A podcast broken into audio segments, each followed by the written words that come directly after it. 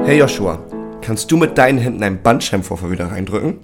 Hey Erik, sag mal, kann Bein Hüftbeuger durch Sitzen verkürzen? Wie stehst du zu Kontraindikation bei einer Hüft-Tap? Wie baust du eigentlich deine Behandlung auf?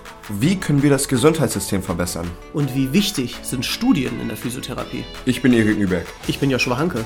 Wir beide sind Physiotherapeuten. Wir bilden The Modern Physio und wir behandeln genau diese Frage in unserem Podcast. Wenn ihr Bock drauf habt, hört gerne rein. Ach so, und so ein Bandscheibenvorfall, den kann man nicht wieder reindrücken. Thank you.